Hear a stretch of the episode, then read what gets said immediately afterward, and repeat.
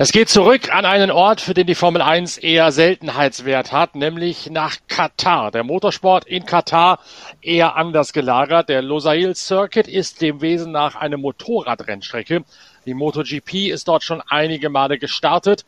Die Formel 1 hingegen nur ein einziges Mal, nämlich im Zuge dieser Corona-Notsaison, als die Katari eingesprungen sind mit einem Behelfs-Grand Prix. Jetzt allerdings soll die Formel 1 im Nahen Osten in Katar, diesem so reich an Erdgasmillionen befindlichen Staat bzw. Scheichtum, eine neue permanente Heimat finden. Und die Bilder, die einen aus Katar erreichen, Inga Stracke als Formel 1 Reporterin der Zeitschrift Pitwalk, die sind durchaus eindrucksvoll. Da sieht schon ziemlich nobel aus. Ja, sieht in der Tat nobel aus, sieht in der Tat auch so aus. Ich meine, die haben einen Zehn-Jahres-Vertrag. Da kann man auch mal, ähm, wie du sagst, die haben ja, ist ja ist jetzt kein armes Land, kann man auch mal was in die Hand nehmen, um was Gutes hinzustellen. Sie haben auch an der Strecke Modifikationen vorgenommen. Es ist, soweit ich weiß, ein komplett neuer ähm, Belag, Asphalt. Es sind neue Boxengasse, neue ähm, Pressezentren, neue, also es wurde sehr, sehr, sehr viel gebaut. Vergangenes Jahr äh, war ja Pause in Katar mit der Formel 1 aufgrund der Fußball-WM und ja, jetzt äh, legen sie wieder los. Die Strecke als solche ist zum Teil auch verändert worden. Vor allen Dingen an den Randsteinen musste man eine ganze Menge machen, weil die Randsteine auf einer motorradlastigen Rennstrecke, wie der Losail Circuit es bis jetzt gewesen ist, anders gelayoutet sind, steiler stehen als auf einer Formel 1 Rennstrecke. Da musste man also auch ein bisschen nachbessern, ein bisschen die Bedingungen für die Formel 1 und ja auch für die Sportwagen Langstrecken Weltmeisterschaft, die ab dem kommenden Jahr dort gastieren wird, anpassen. Ganz genau. Also 2021 gab es jede Menge Reifenschäden und man hat dann festgestellt, dass das äh, wohl auf diese flachen Curbs, die ja für die Motorräder sehr praktisch sind, eben zurückzuführen war. Und es wurden wir wissen es noch nicht so ganz genau, was sie alles gemacht haben, aber es wurden Arbeiten an den Curbs durchgeführt äh, und auf die, äh, auf, auf diese Curbs und wie das da alles zustande kommt, werden sich die Teams mit Sicherheit auch heute im einzigen freien Training konzentrieren. Ja, du betonst es ganz bewusst dezidiert, das einzige freie Training, denn wir haben wieder ein Wochenende mit einem Sprintformat, was dann dafür Sorge tragen kann, dass unter Umständen schon am Samstagabend der neue Weltmeister feststeht. Also der steht sowieso de facto schon fest, aber er auch mathematisch dann endgültig gekrönt ist in Max Verstappen. Genau, Ganz genau, du sprichst es an. Also es ist wieder ein Sprintrennen. Äh, schauen wir nochmal ganz kurz drauf. Eine Sekunde.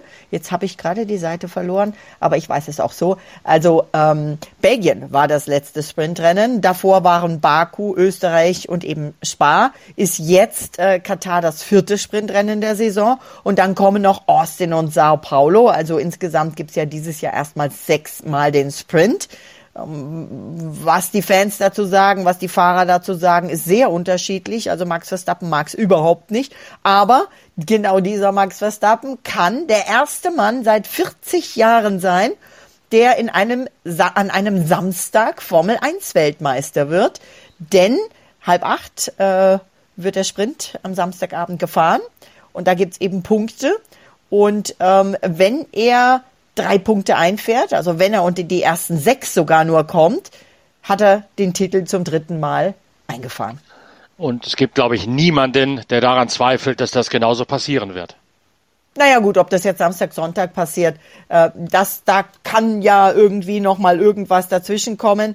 Ähm, übrigens wusstest du, wer der letzte äh, Samstags Formel 1 Weltmeister war. Hat eine äh, nette familiäre, fast familiäre Verbindung zu Max Verstappen. Ja, Herr Schwiegervater Nelson Piquet, der das 86 geschafft haben dürfte. 83, 83 in Kyalami. 83 in Kyalami, okay. Genau, genau. Übrigens, weißt du, wo sonst noch früher sehr oft samstags gefahren wurde? Einfach damit die Leute dann äh, andere Sachen am Sonntag machen konnten? In Sanford, glaube ich, auch mal, ne? England vor allen Dingen. Und richtig, weißt du richtig, was? richtig das, in England. Das ja. Formel 1 WM Debüt, also der allererste Formel 1 Weltmeisterschaftslauf in Silverstone, der wurde 1950 am Samstag gefahren. Richtig, Und das waren Samstagsrennen, damit man da pflichtschuldig sonntags zur Kirche gehen konnte. Auch das. Und eben, ja, samstags danach feiern. Also eigentlich keine schlechte Idee. Aber äh, dann hat man halt aufgrund ähm, der, der Kontinuität dann gesagt, nee, ist jetzt immer sonntags. Aber es gab dann nochmal 1978 ein Samstagsrennen in Schweden. Weißt du warum? Nein. Weil sonntags Fußball-WM-Finale war. Okay, das ist auch ein Grund. Da hat sich die Formel 1 dem König Fußball untergeordnet. Was ihr heutzutage niemals mehr einfallen würde. Weiß nicht, aber wir fahren ja dieses Jahr auch wieder samstags, also sogar Grand Prix in, in, in ähm, Las Vegas. Also insofern, wobei, ich weiß gar nicht, wenn man den Vegas Grand Prix zeitlich umrechnet, ist das dann wahrscheinlich bei uns sogar trotzdem Sonntag, oder? Mit der Zeitumrechnung. Ich habe gar nicht, ehrlich gesagt, doch, doch, doch, pass auf, 7 Uhr früh deutscher Zeit. Ich habe umgerechnet. Also ideales Frühstücksfernsehen. Sozusagen, genau. Der jetzige Grand Prix wird ja auch nicht im Fernsehen, aber zumindest mal wieder ausnahmsweise frei empfangbar ohne Pay-TV ausgestrahlt werden, nämlich im Netz. Ganz genau. Ähm, diesmal sogar auf TikTok. Und auf TikTok kommentiert Sophia Flörsch. Coole Sache, finde ich. Ähm, ich mag Sophia sowieso ganz gern. Äh, die hat sich, als ich in Monza mit Kindern von der Make-A-Wish Foundation da war, hat sie sich spontan uns eingeladen, in ihr Auto, an ihr Auto zu kommen, hat den Kindern das Auto gezeigt und das Handlenkrad. Also cool, ich mag sie. Und Joe Joe Signon, Signon, Signon, Signon, ich, ähm, sorry, weiß nicht, wie man den guten Mann ausspricht. Auf jeden Fall Sophia Flörsch und Joe führen durch die TikTok äh, mit ähm, Multi-Split-Screen-Funktion, vier Signale parallel. Gut, schön. Äh, bei Sophia Fleur, ich glaube, die muss ein bisschen aufpassen, dass sie nicht zu sehr abgleitet in diese Celebrity-Schiene und auch noch weiterhin als Motorsportlerin ernst genommen wird. Ich habe momentan das Gefühl, die hat eine Linsenkrankheit. Die springt vor jede Linse, die sich hier darbietet. Oh. Nicht zuletzt bei der Eröffnung des Oktoberfests als Münchnerin war sie mit dem im Bayern 3 Stammtisch mit dabei. Das wird mir fast ein bisschen zu viel momentan. Die tut ein bisschen zu viel für sich und ihr Image als Medienstar und ein bisschen zu wenig für ihr Image als Rennfahrerin. Sie fährt ja Formel 3 und ähm, ich weiß nicht, wie sehr. Ich finde es ja cool, dass sie da eben auch fährt, äh, nicht in der Academy wie die anderen jungen Frauen, die ähm, und die Academy-Serie, das Finale der Academy ist ja in Austin beim Formel 1 Rennen, das erste Mal mit dabei beim Formel 1 Rennen und äh, wird irgendwie, ich glaube, in 100 Ländern ausgetragen, haben sie jetzt gerade geschrieben. Aber sie fährt eben tatsächlich das echte Racing das andere ist auch echtes Racing, aber gegen alle, also gegen die Jungs.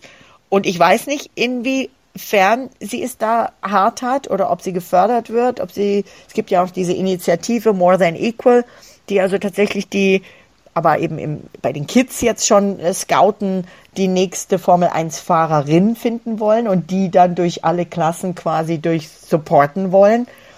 Ob Sophia da so ein bisschen eben mehr machen muss in den Medien, damit sie mit diesen ganzen anderen Initiativen, und sie geht ja ihren eigenen Weg, nicht irgendwie ein bisschen, ja, ich sag mal nicht Vergessenheit gerät, aber ja, die anderen machen halt viel PR-Trommel, ne? Und sie macht eigentlich das eigentliche direkte Racing und ich kann mir schon vorstellen, dass sie da vielleicht deswegen die viele Medienarbeit macht, weiß es nicht. Auf jeden Fall wird sie wieder in Macau an den Start gehen vom 16. Ja. bis 19. November, also dahin, wo die heute 22-Jährige damals diesen Horrorunfall gehabt hat, als sie Kopf voran in eine Tribüne, in einen Zaun und eine Tribüne geflogen ist mit dem Formel 3 Auto damals. Sie testet jetzt schon in Jerez in der kommenden Woche mit, mit Van Amersfoort Racing bei den offiziellen Formel 3 Testfahrten, genau. um sich dann vorzubereiten eben auf dieses Comeback, auf dieser mörderischen Stadtrennstrecke in Macau, wo sie einen schweren, schweren Unfall gehabt hat. Ja, aber also der Unfall war 2018 und ähm, ich bewundere sie ja immer noch dafür, dass sie 2019 auch wieder in Macau an den Start gegangen ist, dass sie da wieder gefahren ist. Also das fand ich wirklich stark, muss ich sagen. Ja, da habe ich sie sogar damals noch zu dem Thema ausgiebig gesprochen, weil wir damals noch einen Livestream gehabt haben, den wir auf Pitwalk TV ausstrahlten, was dieses Jahr nicht der Fall sein wird, leider. Aber da war sie in der Tat relativ ungerührt von dem, was ihr im Jahr vorher da passiert ist. Also die ist schon abgebrüht, unerschrocken und die kann das auch. Die hat tatsächlich auch das Zeug, eine höchst erfolgreiche Rennfahrerin zu werden. Nicht, dass ich ihr das jetzt absprechen möchte mit meiner Kritik an zu viel äh, Medienarbeit abseits des Motorsports. Die kann das durchaus. Aber um das zu erreichen, muss sie sich halt meines Erachtens ein bisschen mehr darauf konzentrieren, wirklich ihr Kerngeschäft nachzugehen. Ja, also sie hat einen klaren Plan. Sie will 2024 wieder Formel 3 fahren und der nächste Schritt ist dann für sie die Formel 2. Ähm, die bislang einzige Frau, meines Wissens, die in der Formel 2 gefahren ist, war Tatjana Calderon. Äh, und ähm, die fährt jetzt äh, wieder Le Mans Langstrecke. Irgendwo habe ich jetzt gerade wieder gehört, wo sie wieder fährt. Und ähm, Sophia hat aber wirklich die Monaco-Serien weiter als, als Ziel. Und ähm, ja, ich drücke die Daumen, ganz feste. Ja, ob das wirklich funktioniert, Formel 1 zu fahren, da habe ich mal ein bisschen ein Fragezeichen drüber, seit ich mit Dr. Helmut Marko mal darüber gesprochen habe. Wir hatten damals relativ früh, als Sophia Flörsch noch im Team von Timo Rumpfkeil gefahren ist, für Formel 4 eine Geschichte mit ihr gemacht in der Zeitschrift Pitwalk und haben damals auch gedacht, äh, ihr eine Formel 1 Tauglichkeit attestieren zu können. Dr. Helmut Marko hat mich daraufhin angerufen und war der Ansicht, ich solle weitersuchen und ihm Bescheid sagen, wenn ich eine Frau gefunden hätte, die wirklich Formel 1 tauglich sei. Also der scheint von der Formel 1 Tauglichkeit von Sophia Flörsch nicht überzeugt zu sein. Und das Näschen von Dr. Helmut Marko ist ja doch ein gar feines. Ja, apropos Näschen von Dr. Helmut Marko, ähm, jetzt ein bisschen weiter, weiter Weg jetzt hin, aber Danny Ricciardo, ich hätte ihn, ich habe äh, tatsächlich sogar meinen einen Kollegen mit ähm, meinem ähm, Foto von Danny, was ich von allen Fahrern immer signieren lasse, jeder Fahrer ein Foto für die Make-A-Wish-Versteigerung ähm, nach Katar geschickt, weil ich fest davon ausgegangen bin, dass Danny wieder im Auto sitzt. Nein, er fährt nicht in Katar, er hat nochmal vertagt. Die Pfote ist also sozusagen immer noch nicht ganz verheilt offensichtlich. Nee, der wird jetzt tatsächlich noch ein Rennen ersetzt werden durch Liam Lawson. Und mittlerweile verdichten sich auch die Gerüchte aus England, was ich da höre, dass Liam Lawson auf Pole steht, dann relativ bald auch schon Sergio Perez im A-Team von Red Bull Racing zu beerben. Was natürlich Daniel Ricciardo dann wieder nicht so toll finden würde, denke ich mal. Weil ähm, ich kann mir vorstellen, dass er sich schon wünschen würde, im A-Team zu fahren und nicht im B-Team. Und da ist jetzt also diese, diese gebrochene Hand, äh, kommt ihm da richtig, richtig, die wirft ihn richtig weit zurück, denke ich. Ja, und es scheint dann in der Tat so zu sein, dass Liam Lawson durch seine wirklich guten Leistungen als Krankheitsvertretung für Ricardo sich da in eine exzellente Ausgangslage hineingefahren hat. Und die Kritik an Sergio Perez, die wird dann doch in letzter Zeit auch verdächtig laut. Ja, wobei ich will jetzt Liam Lawson nichts absprechen. Aber wir hatten letztes Jahr einen Ersatzfahrer namens Nick de Vries, den alle in den Himmel gelobt haben, weil er sich richtig stark angestellt hat. Und wie schnell das sich ändern kann, wenn es auf einmal in der Routine eines Rennjahres ist, sehen wir daran, dass Nick de Vries nicht mehr da ist. Der hat jetzt wieder einen Vertrag äh, gerade bekannt gegeben. Er fährt nächstes Jahr oder nächste Saison. Ist ja nicht nächste, die Saison ist ja jahresübergreifend bei denen. Er fährt nächste Saison wieder in der Formel E. Und steht auch noch in einer Warteschleife beim Toyota Werksteam für die 24 Stunden von Le Mans und für die Sportwagen Langstrecken Weltmeisterschaft.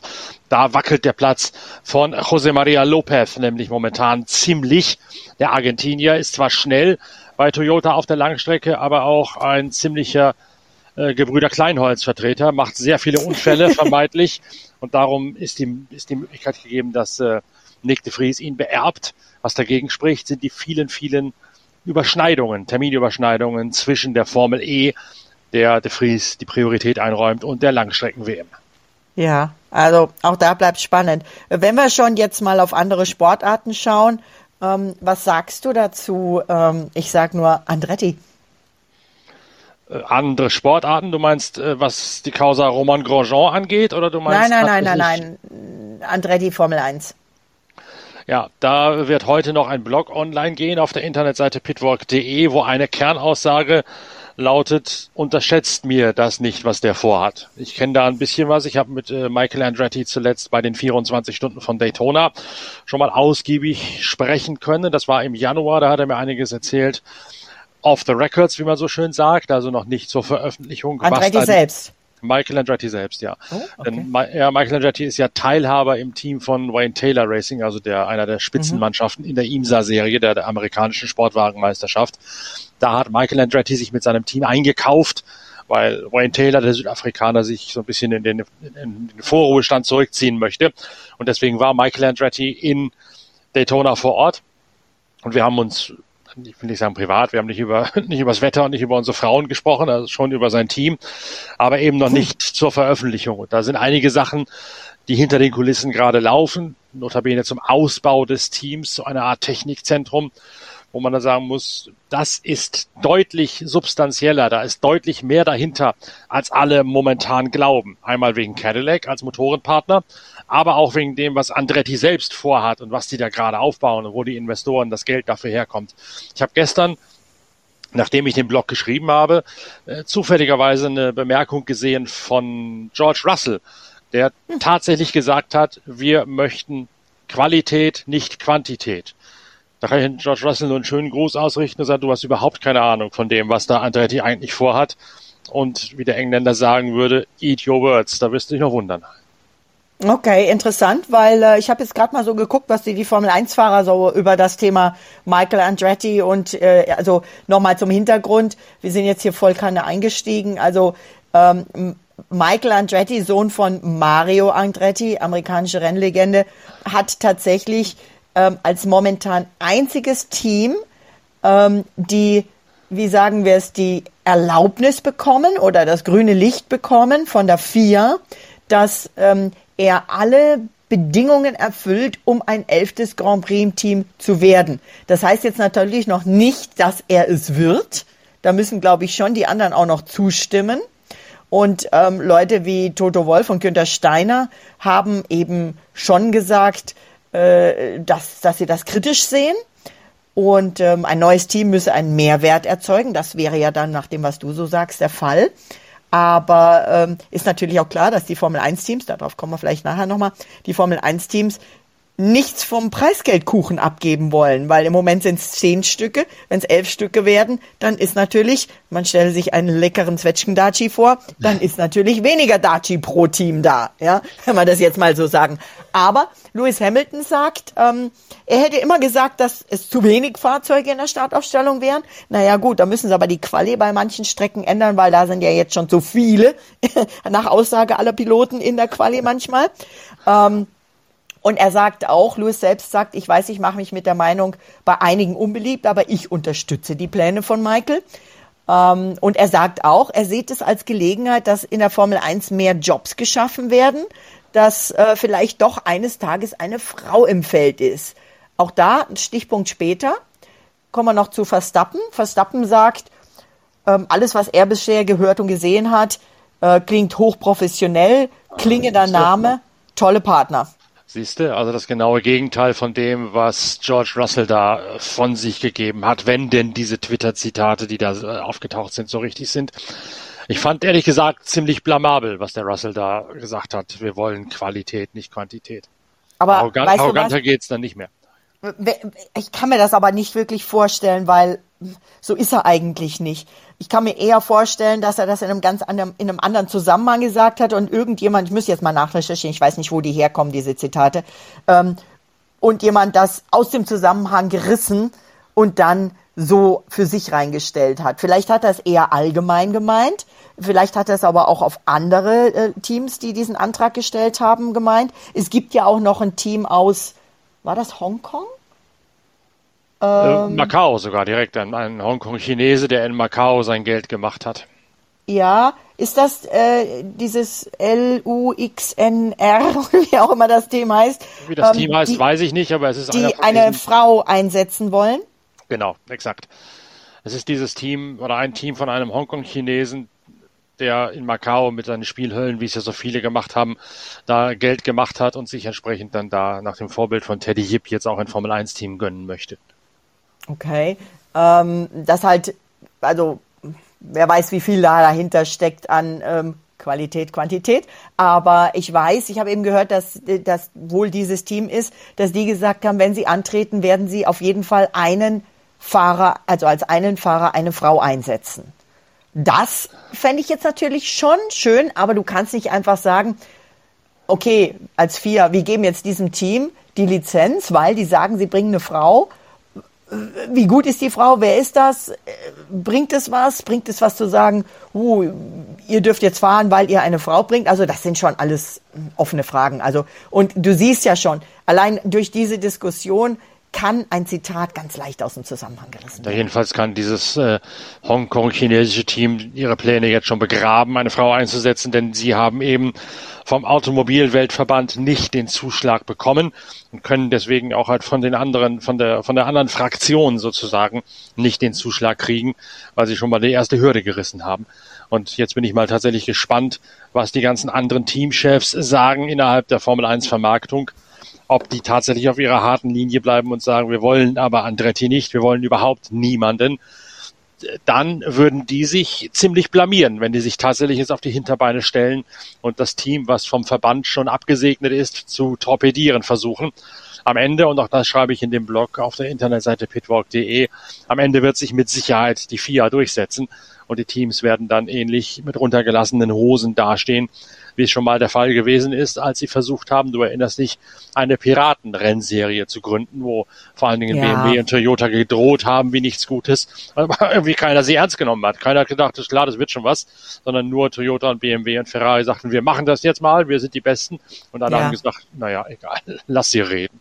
Ja, also ich meine, es wird wirklich spannend, es wird spannend zu sehen, ob die vielleicht, also ich meine, Dominikali sagt auch, ein neues Team muss und die vier, das vier grüne Licht heißt ja noch gar nichts. Es muss dann eben ein grünes Licht von der äh, FOM, also Formula One Management geben. Ähm, und dann die Rennstelle. Also es gibt dieses, dieses Dreieck, dass alle eben ähm, da zustimmen müssen. Und ähm, er sagt eben schon, ein neues Team muss Mehrwert bringen oder bedeuten. Und das kann man so übersetzen, wenn dieser Mehrwert, den das elfte Team, in dem Fall Adretti-Team möglicherweise, ähm, bringt, auch mehr in diesen Preisgeldtopf reinbringt, also in diesen, ich sage jetzt nicht nur Preisgeld, das ist ja, wird ja ausgeschüttet, ja, es ist ja vor allem, vor allem Einnahmen aus den Fernsehmillionen, äh, die die Fernsehstationen für ihre Rechte bezahlen, dann wäre ja mehr da und dann könnte ich mir schon vorstellen, dass die anderen zehn zustimmen.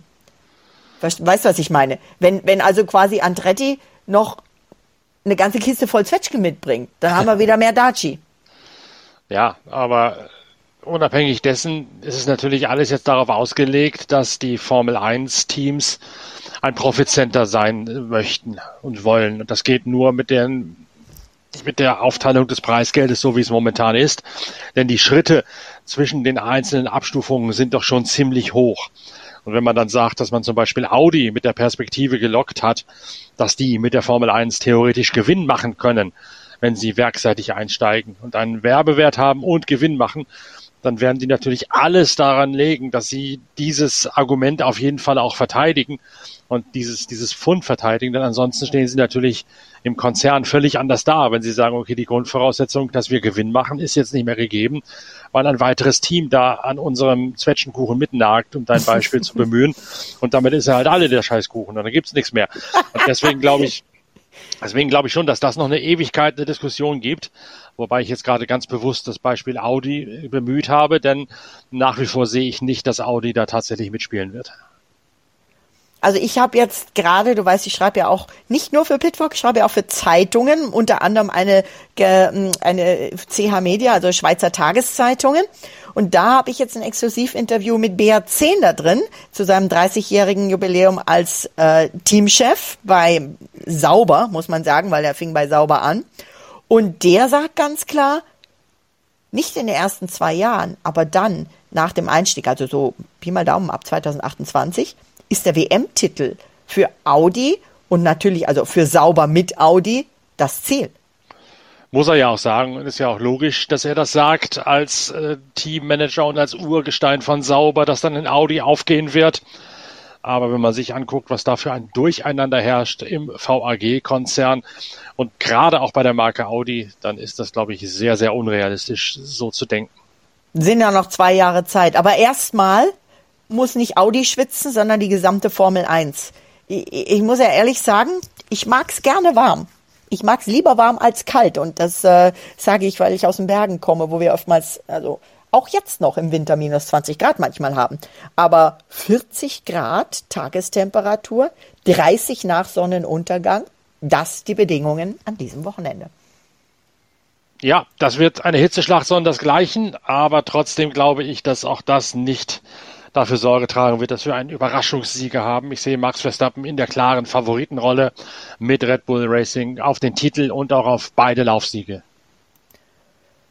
Ja, außer es passiert was Unvorhergesehenes. Ähm, ich bin ja schwer beeindruckt, dass Max Verstappens Red Bull, der ist wie ein, ein, ein Fahrzeug aus dem, ein früheres Fahrzeug aus dem VAG-Konzern, den du vorhin bemüht hast, der rollt und rollt und rollt, dieser Red Bull. Da ist ja nie irgendetwas dran. Während sich dahinter wahrscheinlich wiederum das ewige Jojo-Spiel der besten Verfolger aufreihen wird. Da dürfte McLaren an diesem Wochenende die besseren Karten haben als Ferrari im Kampf um die zweite Kraft. Gucken wir mal ganz schnell auf die Streckencharakteristik. Ich muss das ganz deutlich sprechen, weil ich immer noch Anna aller Michael Schumacher in Interviews früher, der mich angeschaut hat und von der Streckencharakteristik gesprochen hat. Deswegen muss er immer aufpassen. Gibt's auch ein ganz nettes Foto von, von mir mit Michael, wo ich ihn interviewt habe, wo er das gesagt hat und wir beide ganz herzlich gelacht haben. Also die Strecke ist schnell und flüssig. Eben hauptsächlich Motorradrennen, dafür gebaut. Mhm. Eine Kurve nur, Kurve 6 ist in der Geschwindigkeit unter 100 kmh. Alle anderen sind eher Highspeed oder Mittelspeed. Insgesamt 16 Kurven, 10 mal geht's nach rechts, 10 mal nach links. Die Zielgerade über ein Kilometer der gesamten Rundenlänge und die gesamte Rundenlänge ist, lass mich nochmal nachgucken. So, die habe ich jetzt nicht parat, die kriegst du gleich von mir gesagt. Aber ähm, einzige DRS-Zone auf der Rennstrecke, Boxengasse nach Imola und Silverstone die drittlängste aller im Kalender, 450 Meter lang und damit ist die erwartete Zeit bei einem Boxenstopp über 20 Sekunden, was mit Sicherheit dafür dazu führen wird, dass ähm, nicht so viele Stops abgeleistet werden, außer die Jungs müssen reinkommen, um was zu trinken, denke ich mal. Ja, in der Tat. Also es wird ein eher ein Stopp als zwei Stopp-Rennen werden, aller Voraussicht nach, außer der, der Reifenverschleiß bei der unbotmäßigen Hitze spricht dagegen. Und dann ist die von dir gerade angesprochene flüssige, eher schnelle Charakteristik der Strecke genau der Grund, warum ich meinte, McLaren sei Ferrari aller Voraussicht nach überlegen, denn das letzte Upgrade-Paket von Singapur und Suzuka hat genau das bewiesen, dass McLaren im Kampf um die zweite Kraft eben dann besonders stark ist, wenn es schnell dahergeht, mit vielen Richtungswechseln, mit vielen Sweeping Corners, wie der Engländer sagt, also flüssigen, schnell genommenen Kurven. Und das hat man in, auf dem Losail Circuit vor den Toren von Doha in Dakar nun mal zuhauf. Ja, der sieht übrigens lustig aus, wenn du ähm, die, nur den Umriss der Rennstrecke, wenn du den kleinen Kindern zeigst, ich mache das manchmal, ähm, einfach weil manchmal sieht die Strecke aus wie ein Hund, wenn man ein Auge und ein Maul reinmalt oder so. Also es ist echt witzig. Ich weiß, es ist etwas abgespaced, aber der ähm, Lausanne International Circuit sieht tatsächlich, wenn du ihn so auf dem Papier anschaust, wie ein Drei-Finger-Handschuh. Äh, sehr witzig. Ähm, ich äh, habe bisher nur Tee getrunken, wollte ich dir nur sagen. Normalen Tee. Aber nein, es ist ein witziges Layout. Sieht echt lustig aus. Und ähm, ich weiß auch jetzt, äh, habe nochmal nachgeguckt, 57 Runden geht das Rennen. Eine Runde hat 5,419 Kilometer. Und Carlos Sainz sagt, der neue Asphalt sieht schmutzig aus, noch nie jemand drauf gefahren. Es wird viele Unbekannte geben und ähm, viele Herausforderungen. Ich bin mir sicher, die werden sich dafür darum auch kümmern, dass ihr Asphalt genauso picobello, schnieke sauber ausschaut wie alles andere in Katar. Und wir kümmern uns am Montag um die Nachlese des großen Preises von Katar in Losail vor den Toren von Doha. Bis dahin wünsche ich nochmal viel Spaß mit der Lektüre der aktuellen Ausgabe der Zeitschrift Pitwalk. Heft Nummer 74 ist ja schon ein paar Wochen im Handel erhältlich mittlerweile. Und Inga Stracke und ich, Norbert Okenga, reden dann am Montag weiter mit der Nachberichterstattung aus Doha. Bis dahin, tschüss, danke fürs Reinhören.